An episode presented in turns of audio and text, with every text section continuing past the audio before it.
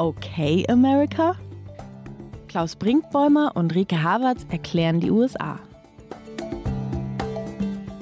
Hallo zu Okay America, dem transatlantischen Podcast von Zeit Online und MDR aktuell. Ich bin Klaus Brinkbäumer, Programmdirektor des MDR in Leipzig.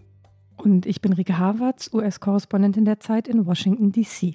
Und auf dem Sprung zurück nach Berlin, Rike? Ja, in der Tat. Es ist meine letzte Sendung aus Washington. Ich kann es gar nicht glauben, dass ich es so ausspreche, dass die sechseinhalb Monate schon wieder rum sind. Wenn wir uns in zwei Wochen hören, dann äh, werde ich wieder in Berlin sein. Und freue mich natürlich, aber bin auch ein bisschen traurig, wie es immer so ist. Lass mich die eine Prognose wagen. Es wird nicht deine letzte Sendung aus Washington sein. Für, für den Moment, oder? Für, ja, für den Moment ist es meine letzte Sendung aus Washington und äh, du hast wahrscheinlich recht. Und irgendeines Tages werden wir uns vielleicht auch noch mal beide hier in den USA begegnen und eine gemeinsame Sendung aus den USA heraus machen. Das wäre ja auch noch was. Das hatten wir noch nicht. Ja, das werden wir gewiss tun. Ich habe auch da keinen Zweifel.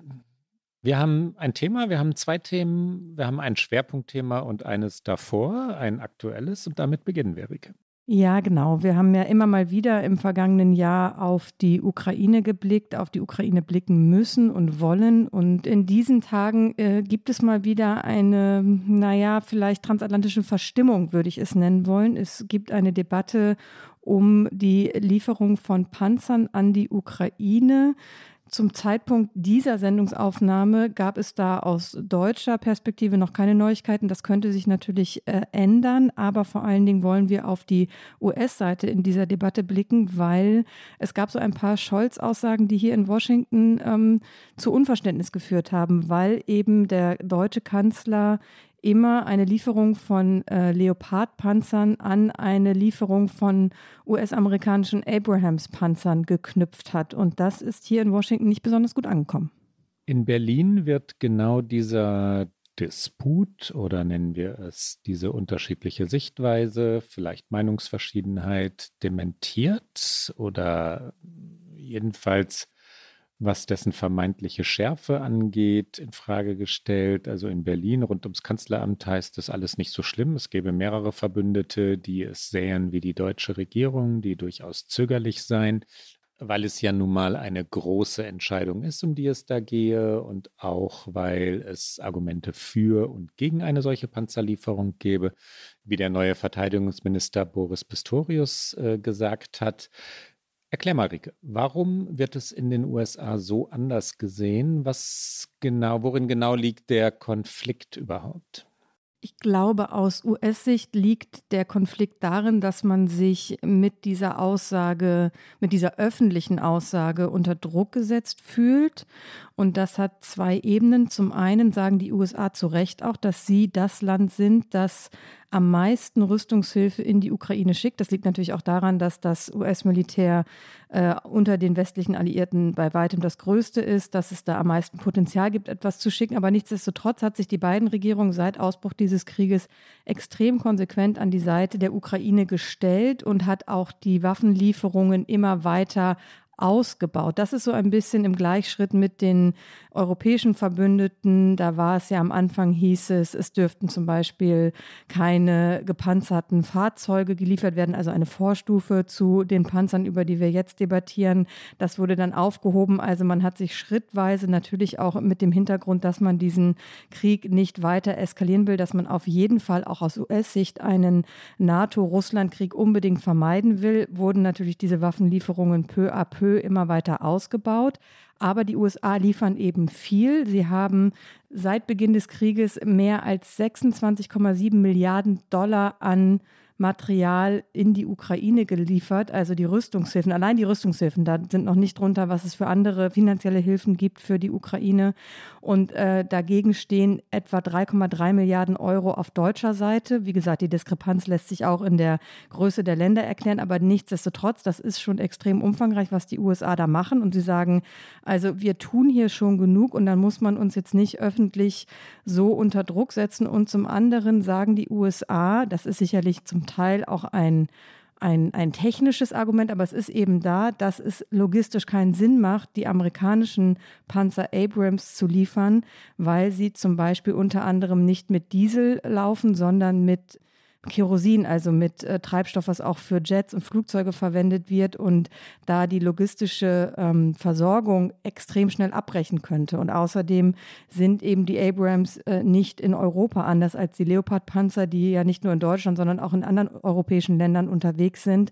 Das heißt, es gibt da auch ein logistisches Argument von US-Seite. Aber vor allen Dingen geht es, glaube ich, darum, dass man sich nicht gerne öffentlich so unter Druck setzen lässt. Außenpolitik ist ja sehr viel eine Politik hinter den Kulissen. Und äh, ich glaube, daran äh, lag vor allen Dingen hier auf US-Seite die Verstimmung. Bei CNN wurde ein NATO-Diplomat zitiert, der sagte, das ist wie Säure, die sich Schicht für Schicht durch das Vertrauen frisst. Von offizieller Seite heißt es natürlich, Deutschland sei nach wie vor einer der engsten Verbündeten der USA. Daran wird sich auch nichts ändern. Aber äh, ich glaube, hinter den Kulissen ist die beiden Regierungen nicht begeistert. Das vielleicht noch ergänzend. Die Süddeutsche Zeitung hat berichtet, dass es äh, zu ja durchaus heftigen Streitereien, das ist jetzt mein Wort, nicht das der SZ, äh, gekommen sei. Der amerikanische Verteidigungsminister Lloyd Austin habe in einem internen Bericht Informationen aus Regierungskreisen zufolge also ähm, ja, den Verlauf der, der, der, der, Gespräche in Berlin, er war in Berlin, ne, so geschildert, dass er vor allem mit Kanzleramtsminister Wolfgang Schmidt, und das ist einer der engsten Vertrauten von Olaf Scholz, richtig zusammengeprallt sei, rhetorisch, nicht physisch, aber rhetorisch eben hart.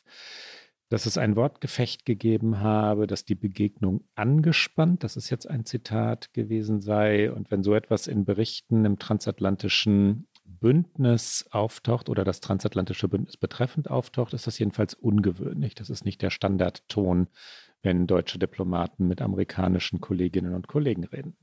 Ganz unabhängig von der inhaltlichen Debatte darum, ob und wann man Panzer an die Ukraine liefern sollte, wie schätzt du denn ein, diesen Disput jetzt zwischen den USA und Deutschland? Ist es vergleichbar mit Streitigkeiten, die es auch gab, natürlich zuhauf, als Trump Präsident war?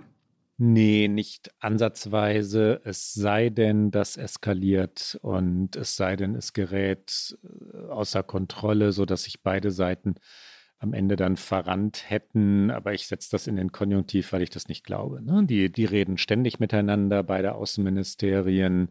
Der Kontakt zwischen Annalena Baerbock, also der deutschen Außenministerin, und ihrem amerikanischen Kollegen Anthony Blinken ist sehr, sehr, sehr eng. Permanente Gespräche. Und Biden und Scholz, nach allem, was man sagen kann, schätzen einander. Auch Wolfgang Schmidt, der gerade angesprochene, ist, soweit ich ihn kenne, Transatlantiker.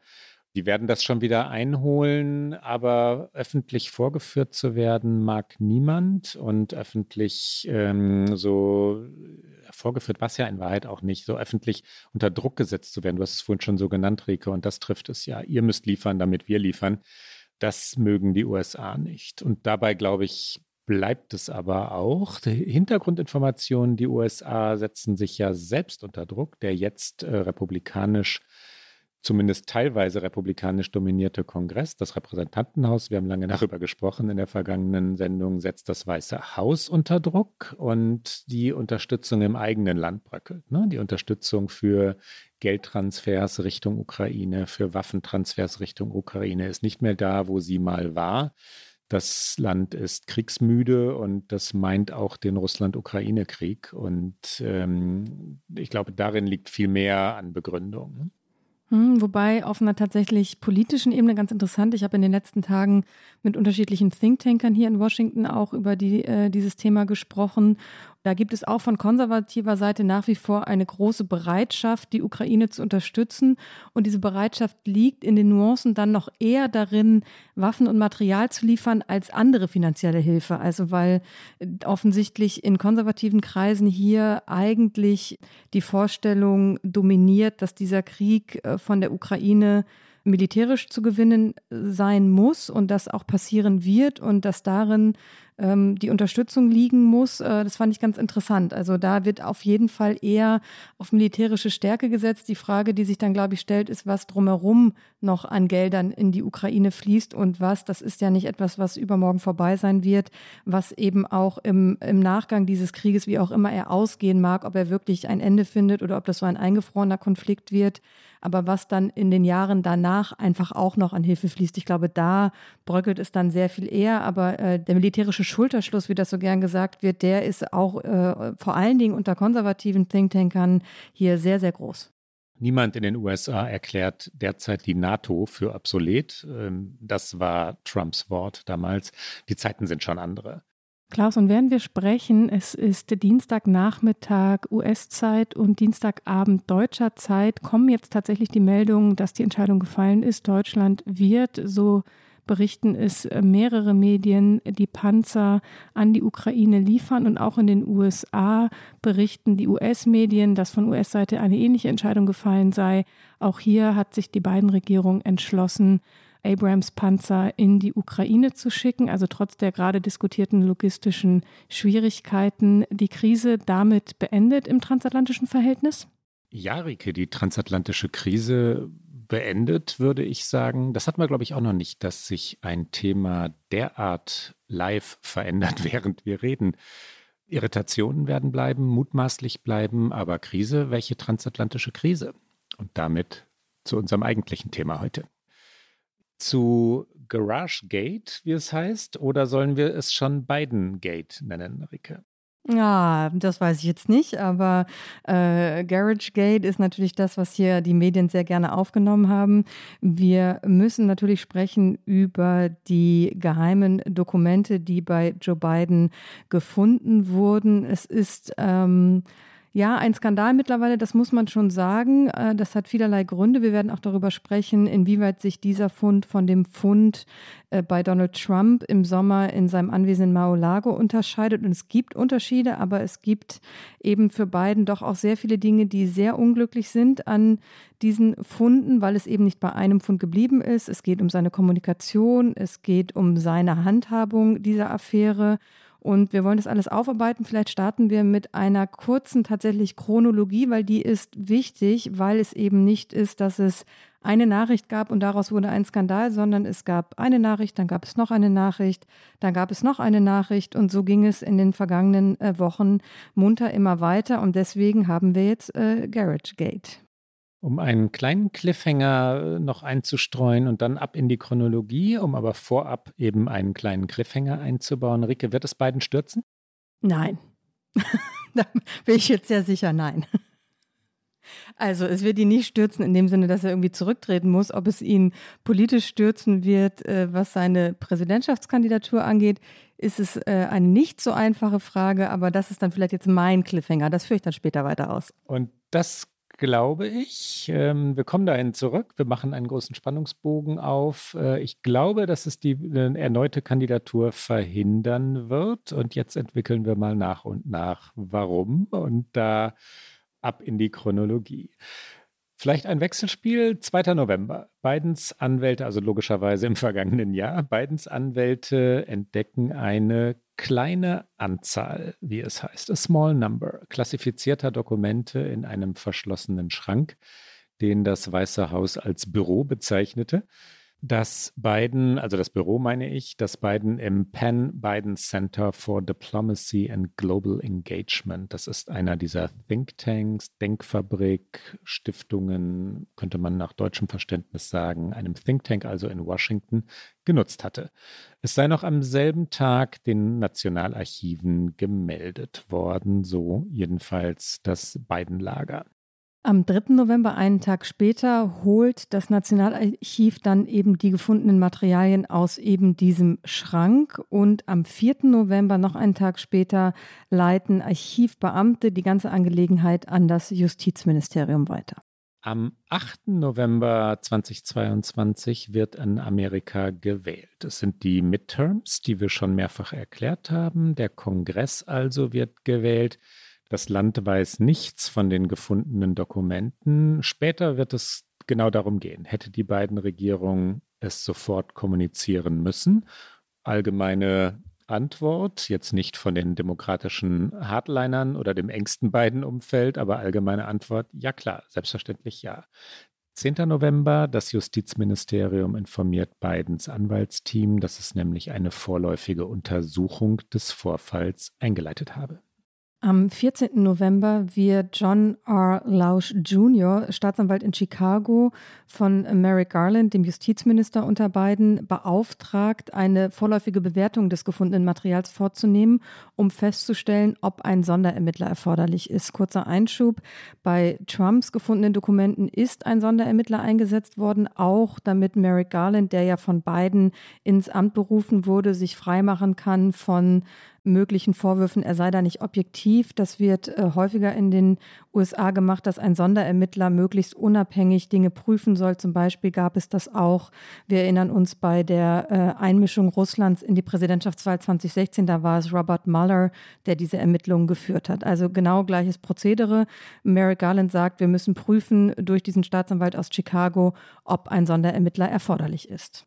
20. Dezember. Bidens Anwälte teilen jenem John R. Lorsch mit, dass sie in der Garage von Bidens Haus in Wilmington in Delaware, das ist das private Wohnhaus Joe Bidens, wenn er nicht gerade im Weißen Haus wohnt, einen zweiten, ja, ich, man weiß es nicht, Stapelhaufen, eine Sammlung von Geheimdokumenten jedenfalls entdeckt hätten. Die beiden Regierungen sagt, sie habe das Justizministerium sofort, das ist ein Zitat, right away, benachrichtigt, nachdem sie eine kleine Anzahl, wiederum, das ist das Zitat der beiden Regierungen, und all diese Begriffe sind wichtig, ne, solche Akten in einem Lagerraum in der Garage gefunden hatte. Und dann am 15. Januar, Staatsanwalt Lorsch teilt Merrick Garland mit, dass die Einsetzung eines Sonderermittlers gerechtfertigt sei. Und dann kommt es zum 9. Januar und das ist der Tag, an dem CBS News darüber berichtet, dass eben in diesem Think Tank äh, Dokumente gefunden wurden. Und das Weiße Haus bestätigt das in einer Erklärung, nimmt aber in dem Moment keinen Bezug auf die in Delaware schon gefundenen äh, Dokumente, in, äh, die da ja auch schon dem Präsidenten bekannt waren. Sie bestätigen also nur diesen ersten Fund in dem Think Tank von Anfang November. Am 10. Januar, einen Tag später, äh, tritt Biden in Mexiko-Stadt vor die Presse. Er war da zu einem Gipfel mit äh, Mexiko und Kanada hingereist und sagt, er sei überrascht gewesen, als er im Herbst erfuhr, dass geheime Dokumente in sein ehemaliges Büro gebracht worden waren. Aber er sagt nicht, dass noch weitere Dokumente gefunden worden sind. Wir hören hier einmal rein in die erste öffentliche Erklärung von Joe Biden. Er sagt, ich wurde davon unterrichtet und bin überrascht, dass es dort diese Dokumente gab. Ich weiß nichts über den Inhalt der Dokumente. Meine Anwälte haben mir geraten, nicht danach zu fragen. Die Boxen wurden ans Nationalarchiv übergeben. Wir kooperieren. Hier einmal Joe Biden. I was briefed about this discovery and surprised to learn that there were any government records that were taken there to that office. But I don't know what's in the documents. I've, my lawyers have not suggested I ask what documents they were. I've turned over the boxes. They've turned over the boxes to the archives, and we're cooperating fully, cooperating fully with the review, and which I hope will be finished soon, and uh, there'll be more detail uh, at that time. Der 11. Januar 2023. NBC News berichtet, dass ein zweiter Stapel klassifizierter Unterlagen, also Geheimunterlagen, gefunden worden sei. Allerdings noch ohne nähere Angaben, wann und wo. Dann stellt sich heraus, dass es sich um eben jene Garagendokumente handelt. Bidens Helfer durchsuchen seine Häuser in Wilmington und Rehoboth Beach nach weiteren Aufzeichnungen. 12. Januar. Das Weiße Haus bestätigt, dass in Bidens Garage Dokumente gefunden worden seien, zusammen mit einer zusätzlichen Seite mit Verschlusssachen, die jetzt Zitat in einem angrenzenden Raum zwischen gelagerten Materialien entdeckt, Zitat Ende, worden war. Bei einer Durchsuchung des Hauses von beiden in Rehoboth Beach seien keine Dokumente gefunden worden, teilt die Verwaltung mit. Merrick Garland, der von dir, Rike, schon angesprochene Justizminister, kündigt an, dass er Robert K. Herr als Sonderberater für die Ermittlungen ernennen wird. Das übrigens ein ähm, Jurist, der von Trump noch ernannt worden war. Deswegen ist er, glaube ich, auch von äh, Garland ausgesucht worden. Am 14. Januar, also zwei Tage später, gibt das Weiße Haus eine Erklärung ab, wonach nur Stunden nach der Erklärung vom 12. Januar, also quasi 48 Stunden vorher, fünf weitere Seiten mit Verschlusssachen in dem an Bidens Garage angrenzenden Lagerraum entdeckt worden seien. Also es gibt nichts mehr, auf einmal gibt es doch noch was. Und dann äh, das vorläufige Ende am 21. Januar sagt Bidens persönlicher Anwalt in einer Erklärung, dass Ermittler des Justizministeriums bei einer Durchsuchung des Hauses des Präsidenten in Wilmington nochmal ein, mehr als ein halbes Dutzend zusätzliche Dokumente beschlagnahmt hätten, von denen einige als geheim eingestuft worden seien. Diese Durchsuchung hat am 20. Januar stattgefunden und äh, das heißt, zwischen Anfang November, als die ersten Dokumente aufgetaucht sind, sind es dann fast zwei Monate, bis nun vermutlich die letzten Dokumente gefunden worden sind. Wir wissen es nicht, aber jetzt kann man, glaube ich, sagen, sind alle Häuser, alle Domizile von beiden so durchsucht worden, nicht nur von seinen Anwälten, sondern auch vom Justizministerium, dass man davon ausgehen kann, dass das vermutlich jetzt der letzte Fund war. Und was steht drin? Was heißt überhaupt Geheimdokumente? Was wissen wir darüber? Vieles weiß man tatsächlich noch nicht. Über die ersten gefundenen Dokumente heißt es, es soll sich um Auslandsthemen gehandelt haben. Es soll unter anderem um die Ukraine und um den Iran gegangen sein. Das wäre auch nicht verwunderlich, weil Biden als Vizepräsident unter Obama, und darüber sprechen wir, wir sprechen über Dokumente aus seiner Zeit als Vizepräsident. Und da war er mit diesen Themen vertraut. Und ähm, jetzt sind aber in dieser letzten Durchsuchung offensichtlich auch noch handschriftliche Notizen mitgenommen worden und Dokumente, die offenbar nicht nur aus seiner Zeit als Vizepräsident stammen, sondern auch aus seiner Zeit als Senator. Das heißt, das ist das, was wir wissen. Ähnlich wie bei Trump, auch da wissen wir ja Monate später auch noch nicht en Detail. Und bei Trump sind es hunderte Dokumente, was da alles sind, außer dass es teilweise höchste Geheimhaltungsstufe hatte, was bei Trump gefunden wurde. Bei Biden ist, wie gesagt, auch noch nicht wahnsinnig viel bekannt. Die Frage, die sich natürlich vor allen Dingen in den US-Medien jetzt stellt und in der Öffentlichkeit, wie geht Biden damit um? Und die Antwort, Rike, ist zunächst mal in einem Wort ähm, unprofessionell, amateurhaft, man könnte sagen fahrlässig, weil alles viel zu langsam passiert, ja. Das wirkt so schlampig, es wirkt so, so, so, so, ja, weghuschend oder hingehuscht oder, oder so, so beiläufig in der Garage ein bisschen was und dort noch ein bisschen was und in dem Haus und in dem Haus. Ich habe mich äh, irgendwann zwischendurch gefragt, warum druckt der überhaupt alles aus? Ja, in welchem Zeitalter sind wir denn? Warum überhaupt immer Papiere? Herrgott, heutzutage. Warum legt man denn da Stapel mit Papieren irgendwo hin, die, die geheim sind? Äh, ich frage mich, ähm, und das fragen sich amerikanische Medien ja nun wahrlich auch, warum überhaupt nachdem all das bei Trump passiert ist? Also warum hat Biden nicht spätestens in dem Moment gesagt, Leute, wir sollten mal einmal schnell überprüfen, haben wir so ein Problem eigentlich auch? Oder warum hat Ihnen niemand darauf hingewiesen, Mr. President, um, did you take a look? No, das, das gehört echt dazu. Also wenn man in einem solchen politischen Spielfeld oder auf einem solchen politischen Spielfeld unterwegs ist wie amerikanischen Präsidentschaftswahlen, dann gehört der Umgang mit Geheimdokumenten spätestens seit der sogenannten E-Mail-Affäre von Hillary Clinton unbedingt dazu. Ja? Ganz kurze Erinnerung, ein, ein Server, der nicht, äh, ein privater E-Mail-Server, der von den Republikanern noch und noch und immer wieder von vorne und, äh, und selbst heute noch ausgeschlachtet wurde und ausgeschlachtet wird, also die Nutzung eines privaten Servers.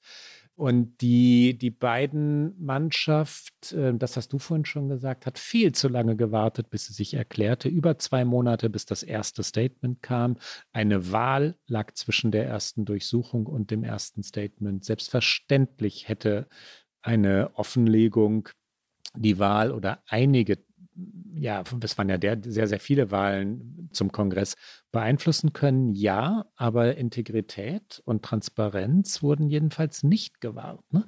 Der Umgang mit all dem ist äh, dilettantisch, jedenfalls, wenn man selber möglicherweise noch einmal als Präsident antreten will. Ich stimme dir in ganz vielem zu. Ich glaube, es hat mehrere Ebenen, die wir mal versuchen müssen, irgendwie auseinander zu ja. klamüsern wie es, glaube ich, im Norddeutschen heißt. Da war ich jetzt sehr norddeutsch kurz. Das also sagen wir in Leipzig auch, soweit ich schon sagen kann und darf, was man in Leipzig so sagt.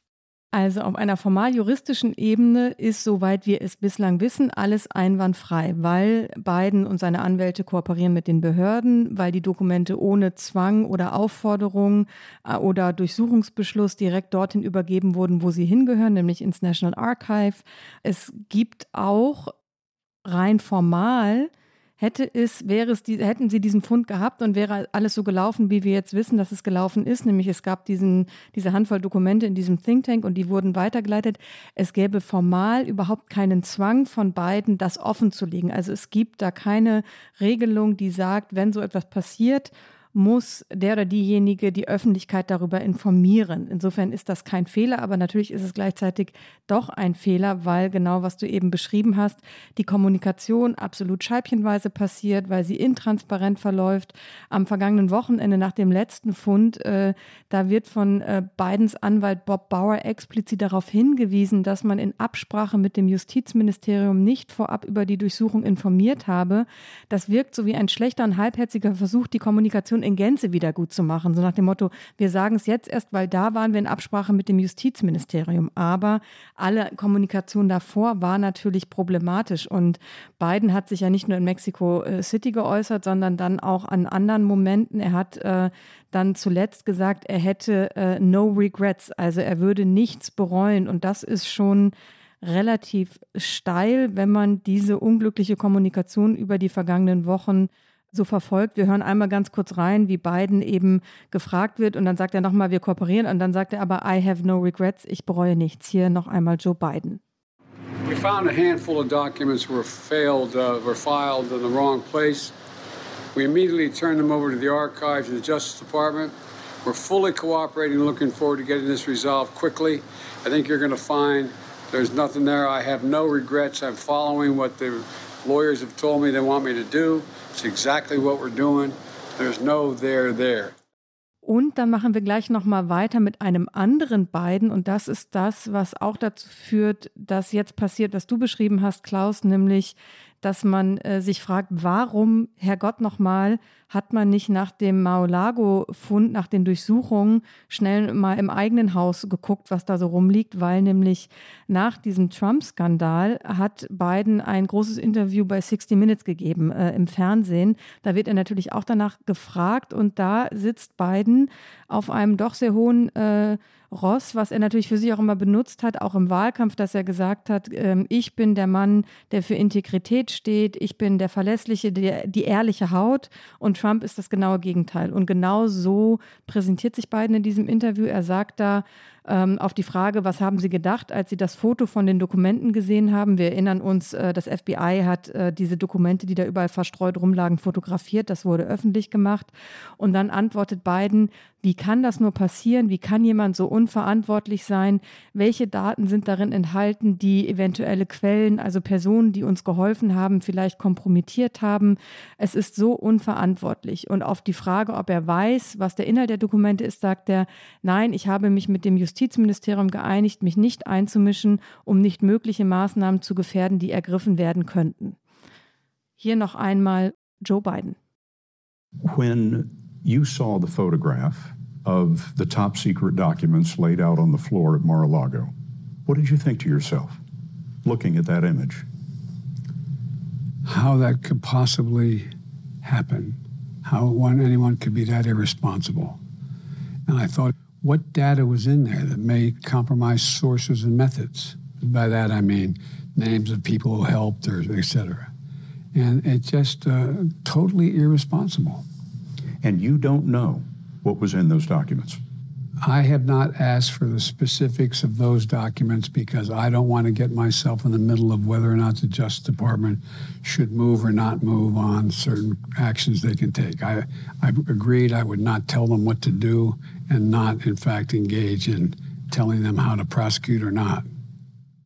Und wenn man ihm so zuhört, Rike, dann kann man nach meinem Verständnis wirklich nur folgern oder kann ich nur folgern, ich bleibe mal bei mir, ich will es gar nicht so verallgemeinern, äh, eine politische Katastrophe. Ne? Du hast vorhin gesagt, einerseits kein Fehler, das stimmt juristisch betrachtet, also kein Straftatbestand und andererseits doch ein Fehler. Äh, politisch ist es fatal, ne?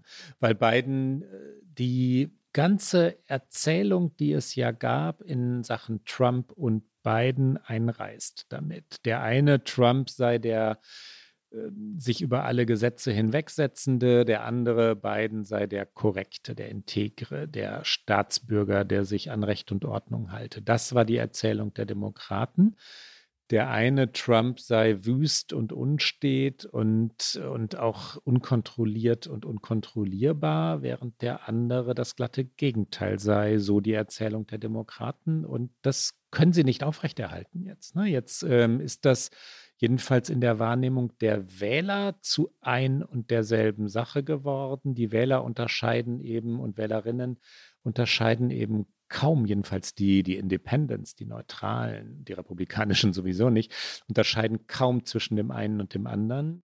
Es stimmt ja, dass es Unterschiede gibt. Du hast es vorhin schon einmal, einmal gesagt. Trump hat äh, nicht kooperiert. Er hat zunächst dementiert. Er dementiert immer noch. Er hat wüste, wüste, wüste Äußerungen von sich gegeben, nämlich, dass die, da muss man jetzt einmal ins amerikanische Englisch gehen, dass die Classified Documents von ihm declassified worden seien, also dass er sie ähm, was ist das deutsche Wort dafür? Freigegeben? Freigegeben ähm, zu öffentlichen Dokumenten gemacht habe und zwar durch pures Nachdenken darüber, ja, weil er daran gedacht habe, dass es öffentliche Dokumente seien, seien sie quasi durch diesen Gedankengang zu eben jenen öffentlichen Dokumenten geworden. Das ist schon eine sehr, sehr eigenwillige juristische Theorie oder ein sehr eigenwilliges juristisches Verständnis von den Dingen. Aber Trump ist Ex-Präsident, dem sehen zumindest seine Anhänger Dinge nach. Es ist nicht passiert, während Trump im Weißen Haus war. Joe Biden ist der regierende amerikanische Präsident und dem dürfen solche Fehler nicht unterlaufen. Schon das unterscheidet die beiden. Und dann noch etwas, Joe Biden wird wahrgenommen als etwas ich wollte Tatarik sagen, ist ein gemeines Wort, aber das ist ja die Wahrnehmung. Er wird wahrgenommen als Tatariger, nicht ganz ähm, mehr bei Kräften seiender, sehr, sehr alter Präsident. Und auch da sind diese Bilder natürlich fatal. Ne? Da liegt das rum und da liegt das rum und diese Papiere hier und ach ja, da auch noch welche.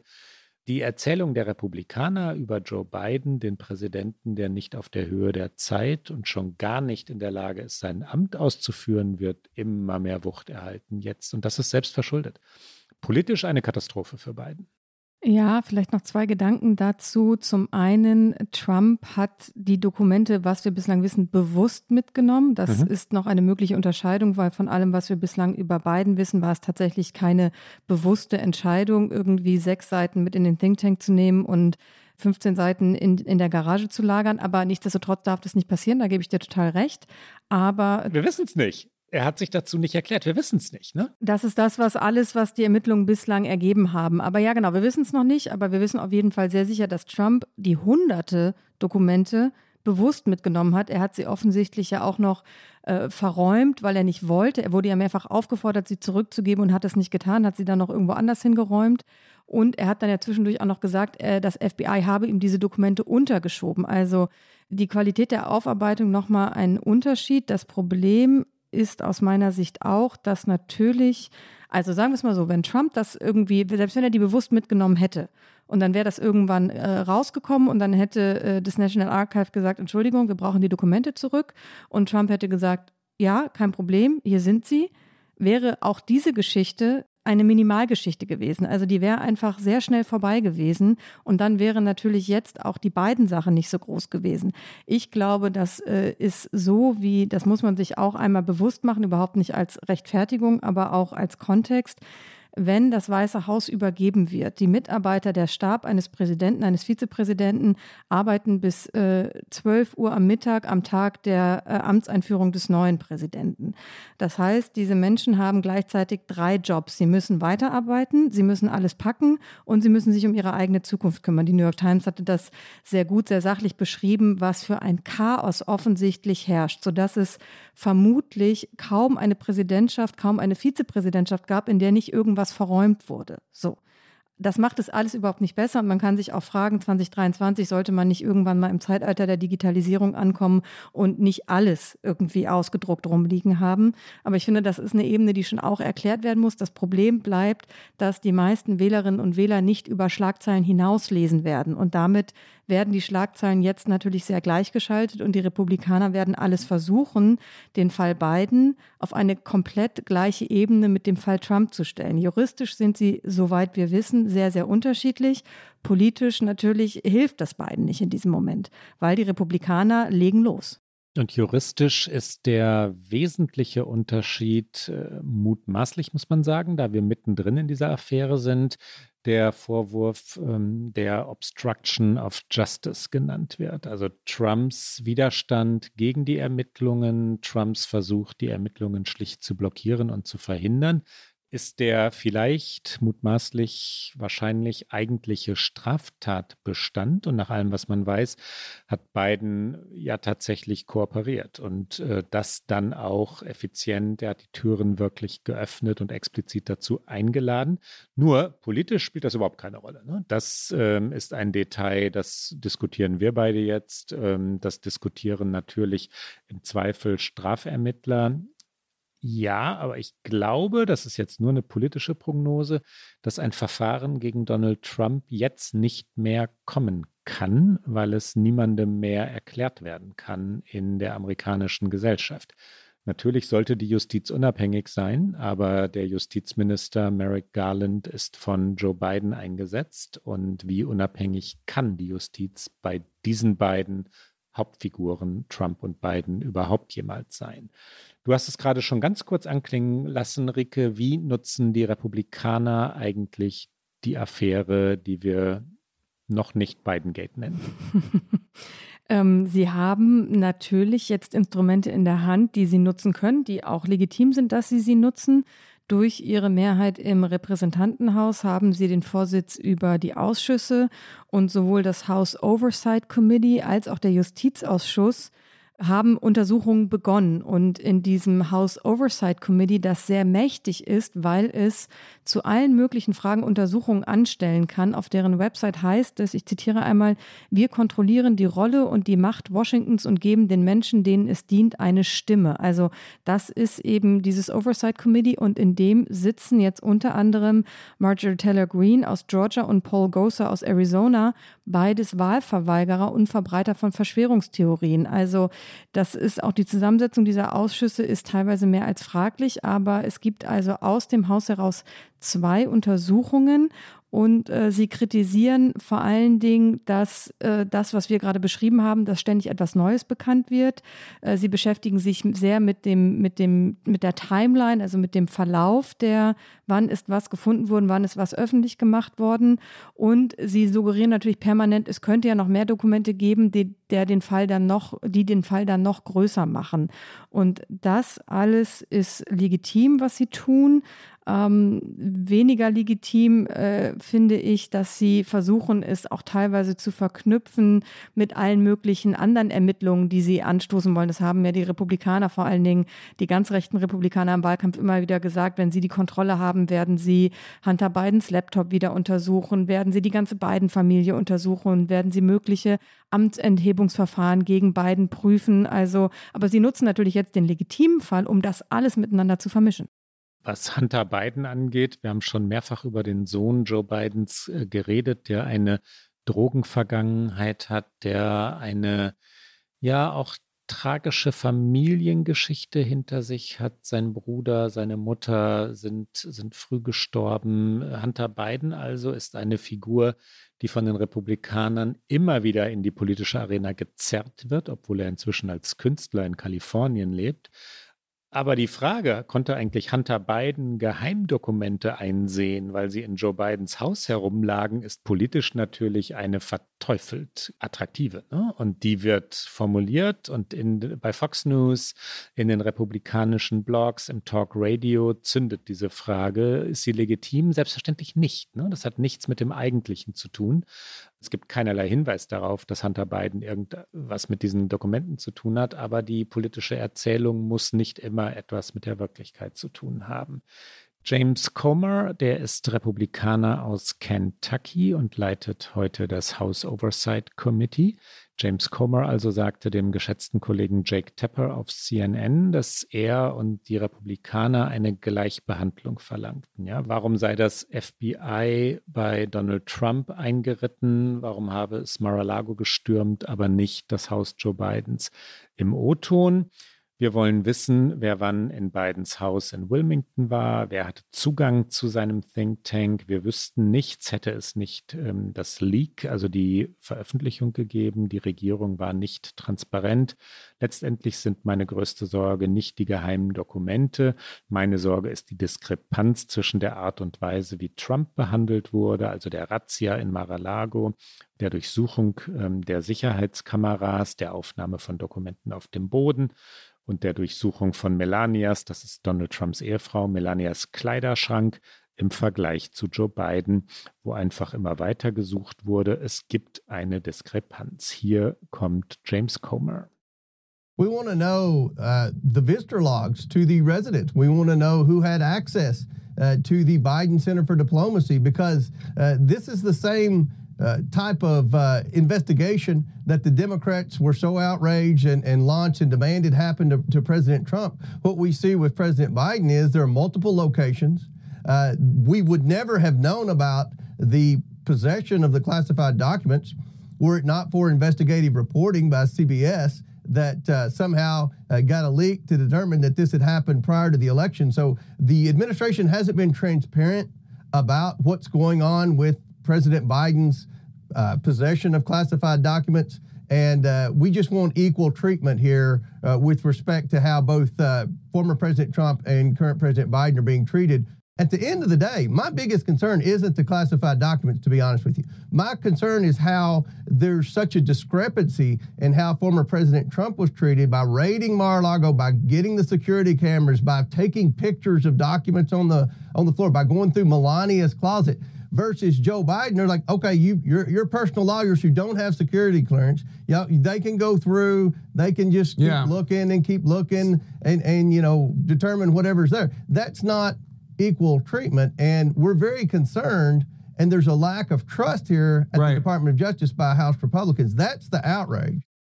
Interessant an diesem Gespräch mit äh, Jake Tapper war auch, dass dann noch ein altes Interview mit äh, Cromer eingespielt wird, was er gegeben hat, nachdem es die Untersuchungen von Trump äh, gab in Mar-a-Lago. Und da hat er nämlich gesagt, also die Ermittlung dieser Geschichte hat für uns keine Priorität. Das wurde ihm dann auch nochmal vorgehalten. Jetzt sagen sie natürlich, die Ermittlung äh, über Bidens Dokumentenfund hat oberste Priorität.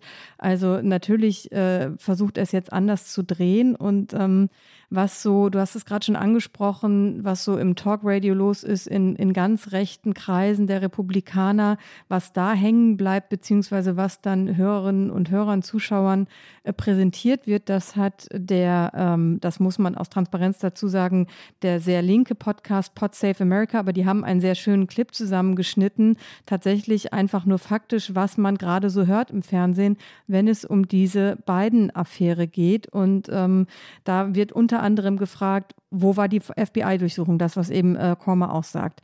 Biden sollte des Amtes enthoben werden und Merrick Garland, der Justizminister, gleich mit. Äh, China wäscht Geld über diesen Think Tank, in dem Dokumente gefunden wurden. China kennt unsere Geheimnisse schon. Biden vertraut der Regierung in Peking mehr als euch. Und überhaupt die Anwältin, die die Dokumente gefunden hat, sieht sie so aus, als könnte sie Boxen tragen. Biden ist so vogue, er lässt sich jetzt von Frauen beim Umzug helfen. Hier einmal ein Ausschnitt aus der farbenfrohen Welt des äh, rechtskonservativen Fernsehens. Where's Classified documents. Right. Where is the raid? And let me. Where's let the me, FBI raid? I'll echo again. Uh, impeach Biden, and that's what we need to do. Merrick Garland is shameful. The fact he's the attorney general is shameful. I would say he should be. Um, he I should be impeached. Yes. At least. I mean, to give Republicans this talking point for the rest of their natural lives uh, almost exonerates Trump. He's not suspicious, Yeah, I mean, Dan, that he's taking a million dollar a year salary from the Chinese that they launder through the Penn Biden Center. That, that Biden has never even gone to because he doesn't even know what's in the closet. classify these documents, whatever they are. If we do that, our enemies will learn our secrets. Please. China already knows our secrets. The Chinese can know, but you can't know. Biden trusts Beijing more than he trusts you. The lawyer who they say found the documents is Dana Remus. Does she look like she can carry boxes? Joe's so woke he's having women help him move now. Und die Frage ist natürlich, und damit kommen wir ein bisschen zurück zu unserem Cliffhanger vom Beginn der Sendung, was bedeutet das jetzt für Biden in den äh, zwei Jahren, die er noch hat in seiner Amtszeit, aber vor allen Dingen für seine Pläne für eine mögliche erneute Präsidentschaftskandidatur 2024 hier in den USA wird gemutmaßt, dass er sich erklärt nach seiner Rede zur Lage der Nation, die er am 7. Februar halten wird vor dem gemeinsamen versammelten Kongress. Du sagst, ähm, er wird nicht nochmal antreten können. Ricke, ich trete jetzt kurzzeitig einen Nebenjob an, einen ehrenamtlichen selbstverständlich. Ich werde politischer Berater und rate hiermit Joe Biden ähm, nicht wieder anzutreten. Er sollte die kommenden zwei Jahre für wirklich ernsthafte Regierungsarbeit nutzen. Es wird schwer genug, gegen das Repräsentantenhaus zu regieren. Er sollte Klimagesetze auf den Weg bringen, die nachhaltig sind weitermachen mit äh, den Infrastrukturprojekten, frühzeitig sagen, äh, ich habe das Land wieder beruhigt und geeint nach Donald Trump. Das wäre eine starke Erzählung. Frühzeitig auf all die Reformprojekte verweisen, die er ja tatsächlich durchgebracht hat. Das ist übrigens ein Teil der Tragik dieser Affäre. Die beiden Regierungen war durchaus erfolgreich. Ne? Und er sollte, dann endet meine ähm, Karriere als politischer Berater wieder, nicht noch einmal kandidieren. Wenn er es selber nicht einsieht, sollten die Demokraten jetzt den Mut finden, jemanden zu schicken, dem er vertraut. Obama zum Beispiel. Es muss jemand mit sehr, sehr viel Einfluss sein, nicht unbedingt politischer, politischer Macht, aber Einfluss. Und der oder die sollte Joe Biden sagen, Joe, das kannst du nicht mehr gewinnen, wenn du jetzt noch einmal in eine Wahl ziehst. Und dafür ist er zu alt und dafür ist er jetzt zu angeschlagen. Ich glaube nicht, dass er diese Klugheit, politische Klugheit wirklich besitzt. Ich glaube, dass er noch einmal antreten wird. Klug wäre es nicht. Ne? Die Konsequenz müsste sein, okay, komm, ich bringe das jetzt gut zu Ende. Was tippst du? Hm, ja und nein und ja und nein. Ich glaube auch nicht, dass er noch einmal antreten sollte. Allerdings habe ich das schon geglaubt, bevor diese Affäre ans Licht gekommen ist und bin äh, auf einer rein äh, objektiven Ebene nicht der Meinung, dass diese Affäre allein der Grund sein sollte, warum er nicht nochmal antritt, auch wenn sie gerade extrem wenig hilfreich ist, wenn er das alles maximal ungeschickt macht, finde ich, ist das, sollte das eigentlich nicht das tragende Argument sein, sondern viele andere, die du schon genannt hast. Äh, aber ähm, ich glaube tatsächlich auch nicht ganz an die komplette Unbelehrbarkeit von Joe Biden. Ich könnte sein, dass in diesem Moment diese Affäre ihn vielleicht, und das ist, das ist, das, das ist dieses interessante Momentum, was wir gerade sehen, weil nach den Midterms, wo, äh, wo es einfach für die Demokraten sehr viel besser gelaufen ist, wie wir schon oft gesagt haben, hatte Biden eigentlich ein, eine total gute Phase. Das hat ihn absurderweise, auch wenn er nach wie vor in den Umfragen ein nicht besonders beliebter Präsident ist, aber hat ihn das bestärkt eigentlich zu sagen, hey, äh, meine ersten zwei Jahre waren extrem erfolgreich. Das muss man sagen. Auf einer rein legislativen Ebene hat diese Regierung sehr viel mehr geschafft, als man ihr zugetraut hätte. Infrastrukturgesetz, äh, Inflation Reduction Act, ähm, Halbleiterchip-Gesetze, ähm, die Ukraine-Politik, die Wirtschaft steht wieder ganz okay da. Äh, Dinge, die er von außen nicht so wirklich äh, beeinflussen kann, wie äh, Corona oder die hohe Inflation, sind noch da, natürlich. Also es ist, läuft nicht alles brillant, aber es gab sehr freundliche Erzählungen über Joe Biden nach diesen ersten zwei Jahren, unter anderem auch von äh, Paul Krugman zum Beispiel aus der New York Times aus wirtschaftlicher Sicht. Und das alles hat ihn ja total bestärkt, in seiner Überzeugung, ich bin nochmal der richtige Mann. Und man hatte den Eindruck, da wird nie jemand gegen diese Überzeugung ankommen. Und auch wenn diese Affäre um die Dokumente aus meiner Sicht die falschen inhaltlich sind, um ihn davon abzuhalten, könnte das vielleicht der Opener sein für die Demokraten oder für jemanden in seinem Umfeld zu sagen, ähm, auch wenn du glaubst, du kannst es nochmal schaffen, ist es strategisch und taktisch jetzt wirklich noch das Richtige, es zu tun für dieses Land. Und insofern könnte das der Opener sein, dass er seine Unbelehrbarkeit vielleicht aufgibt. Aber vielleicht ist es auch nur äh, meine Hoffnung. Aber die Demokraten äußern sich ja durchaus mittlerweile auch etwas kritischer, was zumindest den Umgang Bidens mit dieser Affäre angeht. Und das ist ja immer ein Signal dafür, dass es intern in der Partei natürlich jetzt eben dann wieder das umgekehrte Momentum gibt, dass man eben vielleicht doch noch eine andere Richtung einschlagen kann für 2024. Möglich ist das. Die Partei hat aber auch eine Geschichte, aus der man immer wieder ersehen konnte, dass sie dann zögerlich war und vielleicht, wenn sie es in die Gegenwart überträgt, zögerlich ist. Ne?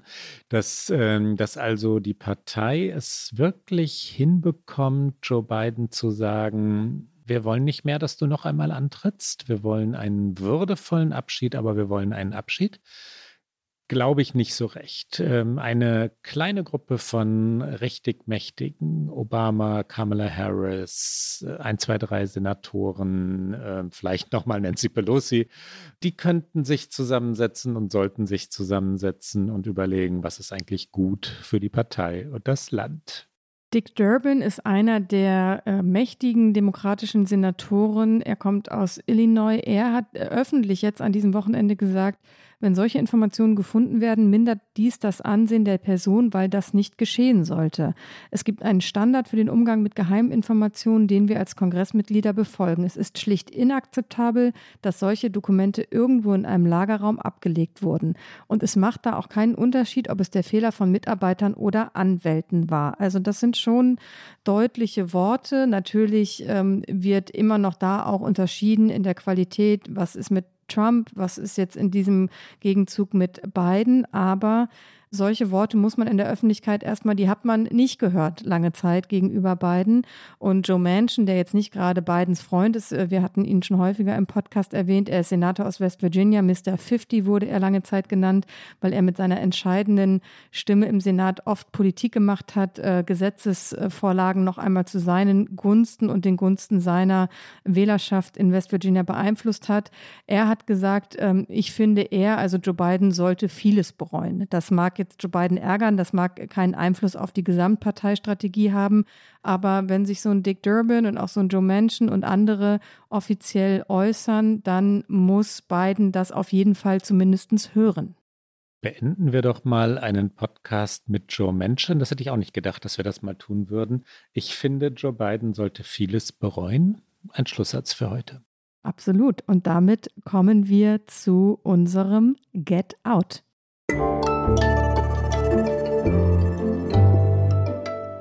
Get Out. Klaus, was hast du dabei? Eines meiner liebsten amerikanischen Bücher, Rike, und ich war ganz überrascht, dass ich, als ich überlegt habe, was mache ich denn diesmal, dass ich das tatsächlich noch nie empfohlen habe. What We Talk About When We Talk About Love. Raymond Carver. Und in weit möchte ich den ganzen Raymond Carver, also sein Gesamtwerk, empfehlen. Carver der 1938 in Oregon geboren ist, im Mai, 25. Mai und am 2. August 1988, also nur 50-jährig in Port Angeles in Washington, also dem Bundesstaat Washington, starb, war einer der ganz, ganz großen Kurzgeschichtenschreiber der USA. Und ähm, ja, so, so lakonisch, kurz, ganz, ganz kurze Sätze, ganz kurze Geschichten. Da ist kein Wort zu viel in diesen Texten. Ganz oft geht es um Männer und Frauen, ganz oft geht es um die Geprügelten der amerikanischen Gesellschaft, immer wieder auch um Alkohol. Carver war jahrzehntelang Alkoholiker.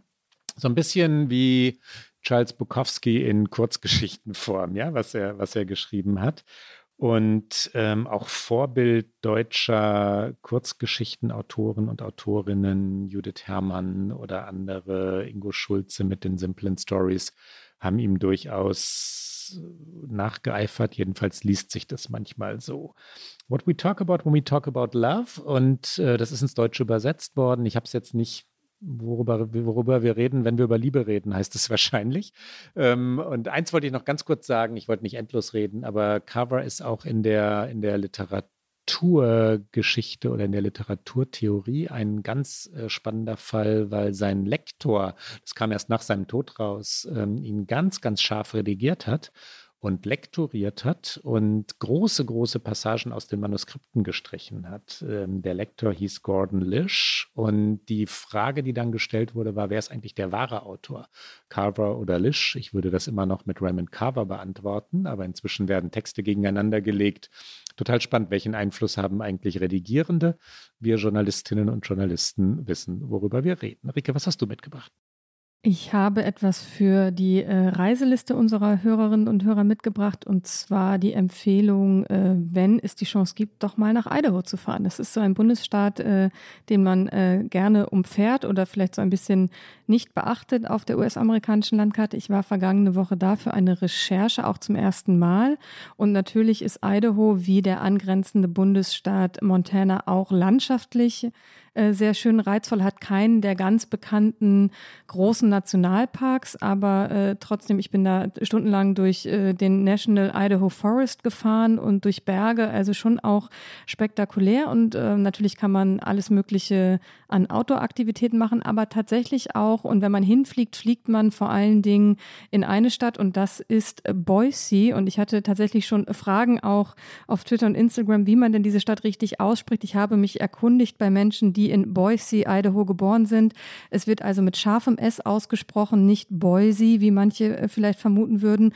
Und auch diese Stadt ist durchaus sehenswert, ähm, hat ein relativ lebhaftes Downtown für amerikanische Städte ist, da bewegt sich viel, da tut sich viel. Idaho, einer dieser Bundesstaaten, wo in der Corona-Pandemie wahnsinnig viele Menschen zugezogen sind durch die größere Flexibilität von überall aus arbeiten zu können, sind in Idaho, was nicht alle, die dort herkommen, begrüßen, natürlich jetzt auch die Preise angestiegen für Wohnen etc. Und ähm, Boise ist ein bisschen Ausdruck dieser größeren Lebhaftigkeit und wer mal dahin kommt, kann für einen guten Kaffee ins äh, Café Slow by Slow in Downtown und nur ein paar Minuten zu Fuß weiter Richtung öffentliche Bücherei und Kunstmuseum gibt es äh, Goldstein Bagels mit sehr guten Bagel. Äh, ich habe da tatsächlich einen Pumpernickel Bagel gefunden und das sehr begrüßt. Da hat meine norddeutsche Seele sich sehr gefreut. Und ich war noch nie in Idaho und habe jetzt einen wunderbaren Tipp von dir bekommen, Rike.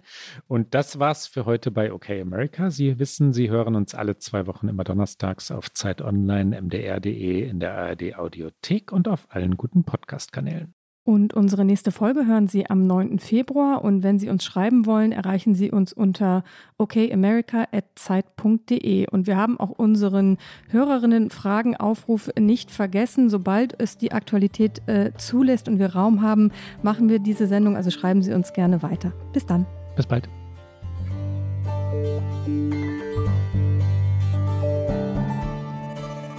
Okay America ist ein Podcast von Zeit Online und MDR aktuell.